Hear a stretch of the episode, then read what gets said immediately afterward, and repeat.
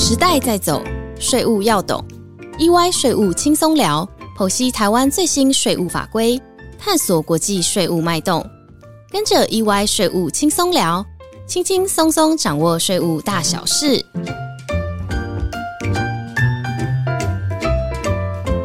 嗨，大家好，欢迎来到 EY 税务轻松聊，我是安永联合会计师事务所负责移转定价服务的资深经理林凯凯。Hello，大家好，我是安友联合会计师事务所以转定价服务的职业会计师林志仁 Sean。这一年多以来啊，不少跨国集团似乎针对供应链在默默的做调整哦。那以往工厂都在中国大陆，可是随着当地营运成本的上升，中美贸易战到最近的上海封城，造成供应链断裂跟出不了货的情形，听到很多高阶经理人叫苦连天啊。那财务预测要下修等等哦，那企业开始思考非中国的产能布局。而企业们的布局可能会往哪边去呢？在布局的同时，集团每个个体的功能、利润如何分配的恰当？那我们这一集就来聊聊跨国集团在全球布局时，针对移转定价规划可以思考的新想法。现在是跨国集团全球供应链重新调整的时代。那除了看刚刚你说的中美贸易战、大陆封城，而使得企业似乎被迫要建立新的供应链之外啊，其实还有台湾的一些厂商到美国投资啊。对啊，去年的新竹其实很热闹，很多科技业都在评估是不是要到美国去布局，但是要考量的因素很多，譬如说要用什么样的架构来投资美国子公司、外派人员的 Visa 签证，当然还有我们今天要讨论的移转定价。那么，像我想先请教一下，在做供应链调整的时候，移转定价在规划上，一般企业都怎么执行，而且需要注意什么事情呢？没有问题。其实，一转定价在全球实行那么多年啊，而且在台湾也将近快二十年的时间，相信大家对一转定价的方法都不陌生。最耳熟能详的，不外乎是像集团企业用成本加成，也就是 cost plus 的方式哈，来锁定应保留的利润，并以可比较利润法来确认该交易的利润落在常规交易范围内。然而，我们观察到很多企业在使用成本加成计算每一个交易个体应有的利润的时候呢，很可能并没有仔细考量到每一个功能还有个体所扮演的角色。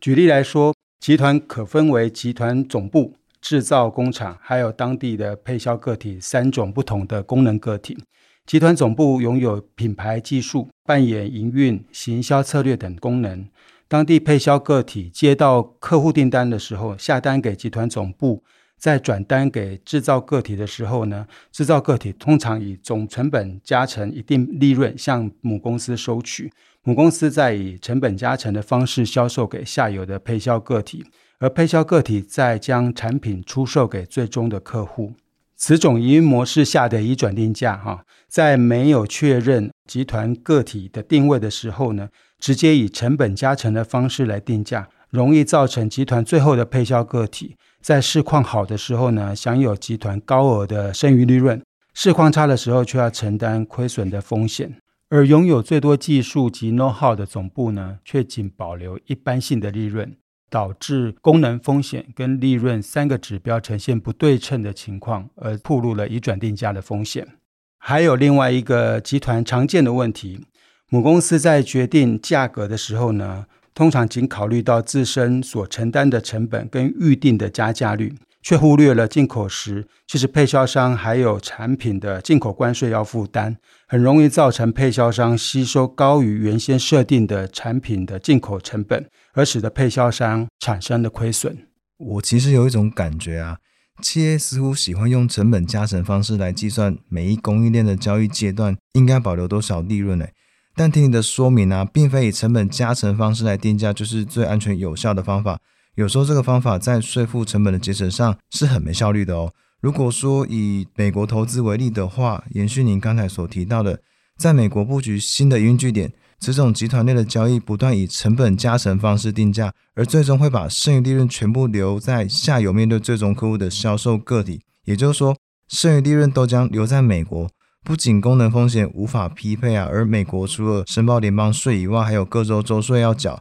最后要将盈余汇出的时候，又要另外负担高额的三十 percent 股利扣缴税率。哇，这样一层层的皮扒下去，赚的钱有一半都被美国政府收走了。由此可见，此种利润分配方式反而是加重集团的税负负担，非常不划算。这样的交易我们可以倒过来看，集团总部竟然拥有最多的技术跟 know how，那应该拥有剩余利润跟承担风险。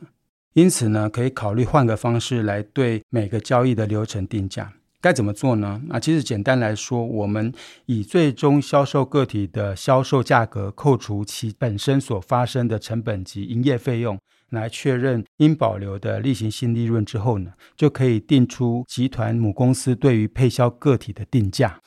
当如果说产品有关税的话，还记得要把关税的影响考虑进去。另一方面呢，母公司下单给集团制造个体进行加工或制造的时候呢。制造个体再以营业成本跟营业费用总成本加成的方式来定价，确认以保留例行性的加工或者是产品的生产利润之后呢，向母公司收取费用，这样就可以把集团的剩余利润保留在母公司，也同时反映了母公司的品牌跟技术价值。当然，弱势况差的时候呢，也会由母公司来承担市场风险，而不至于让当地的配销个体承担损失。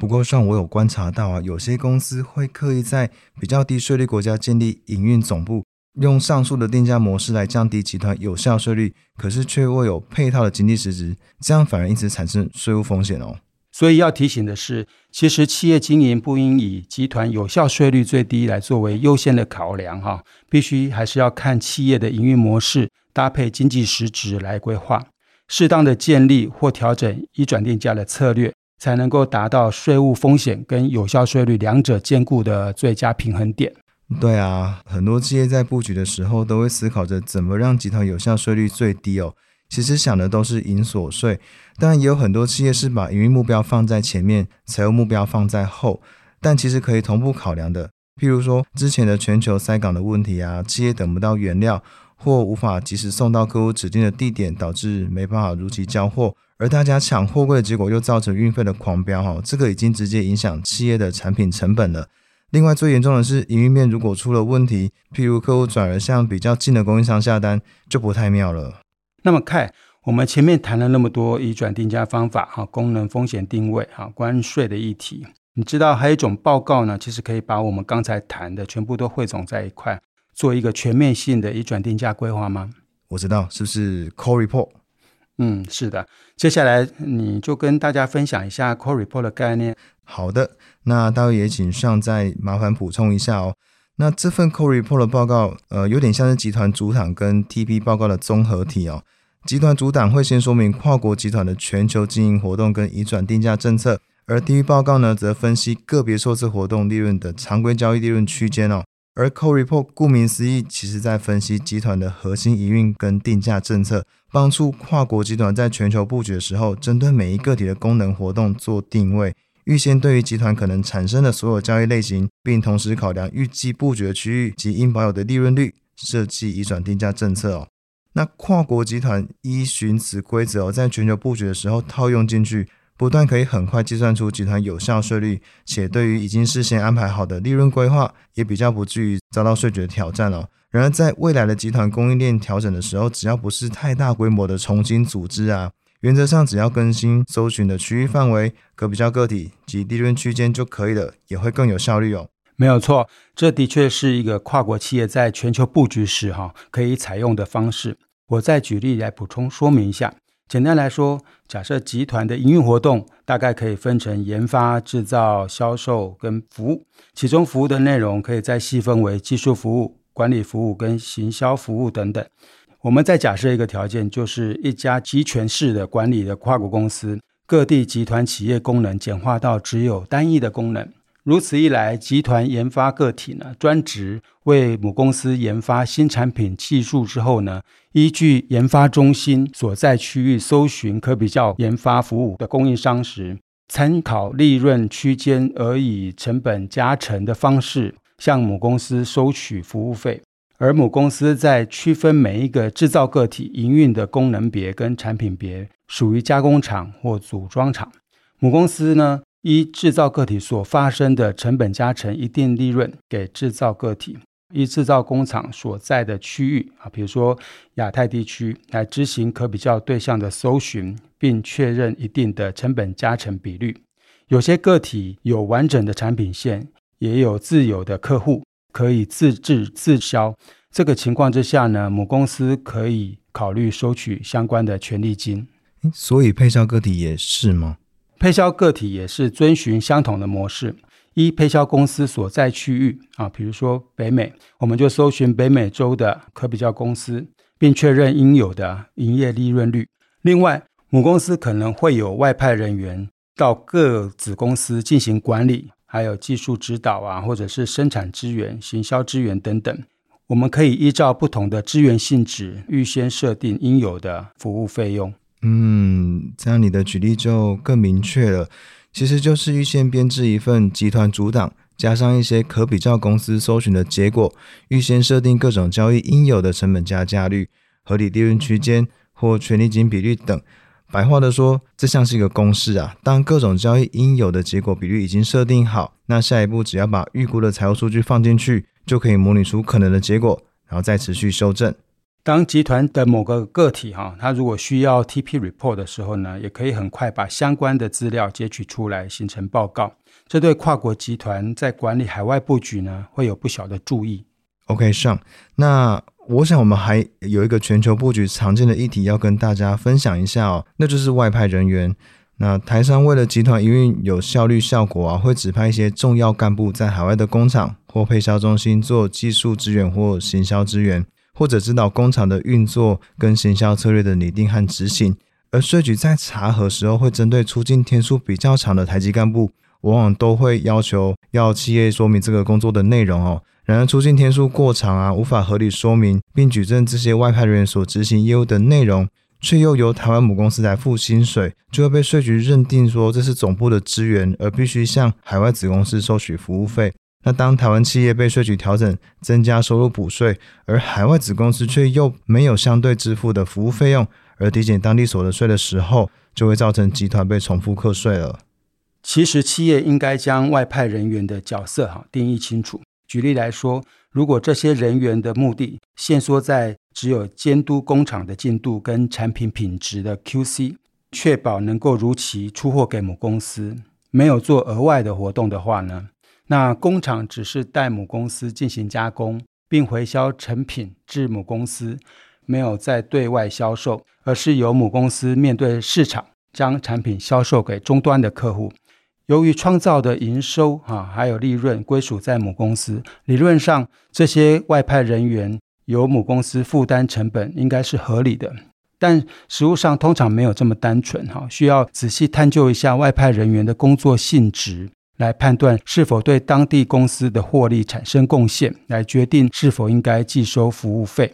当然啦，制造个体若能自行对外接单，而外派的人员的薪资成本啊，就必须考量到母子公司间如何分摊的一个问题。有不少的企业，其外派人员的薪水哈，都是由母公司来支付。这个时候，母公司就应该要向子公司来收取服务费。贡献比较大的时候呢，甚至应该考虑计收权利金。那不论怎么分配薪资的承担的方式，哈，或者是费用的收取，仍然要回归以转定价的基本精神，也就是功能风险的分析，判断服务的性质和对整体利润的贡献程度，选择适当的定价方法，哈，才能确保服务收入计价的合理性。最后，我想再跟听众朋友提醒。外派人员所得税申报的问题哦，其实外派的台干通常都是很有能力且对公司是非常重要的人员，但对于自己的所得税申报却不一定搞得清楚。譬如说，当部分薪资由海外支付时，应自行申报海外所得，可是台干却不清楚规定而未申报，或者是外派至大陆，由大陆公司支薪的部分应该申报为台湾的个人综合所得税，税务申报为海外所得或漏未申报。而企业通常会提供一些补贴啊，譬如说交通、住宿、伙食或税费等。那有些应税，有些为有条件的免税。而外派人员也不一定懂哦。那因此呢，企业应该多协助外派人员所得申报的议题。那如何在企业及个人所得税负担方面取得有效的平衡？必要时就要寻求专家的协助了。那以上就是我们今天意外税务轻松聊的内容。非常感谢上分享了很多一转定价的概念，谢谢大家的收听，我们下周一再见喽，拜拜，大家再见，拜拜。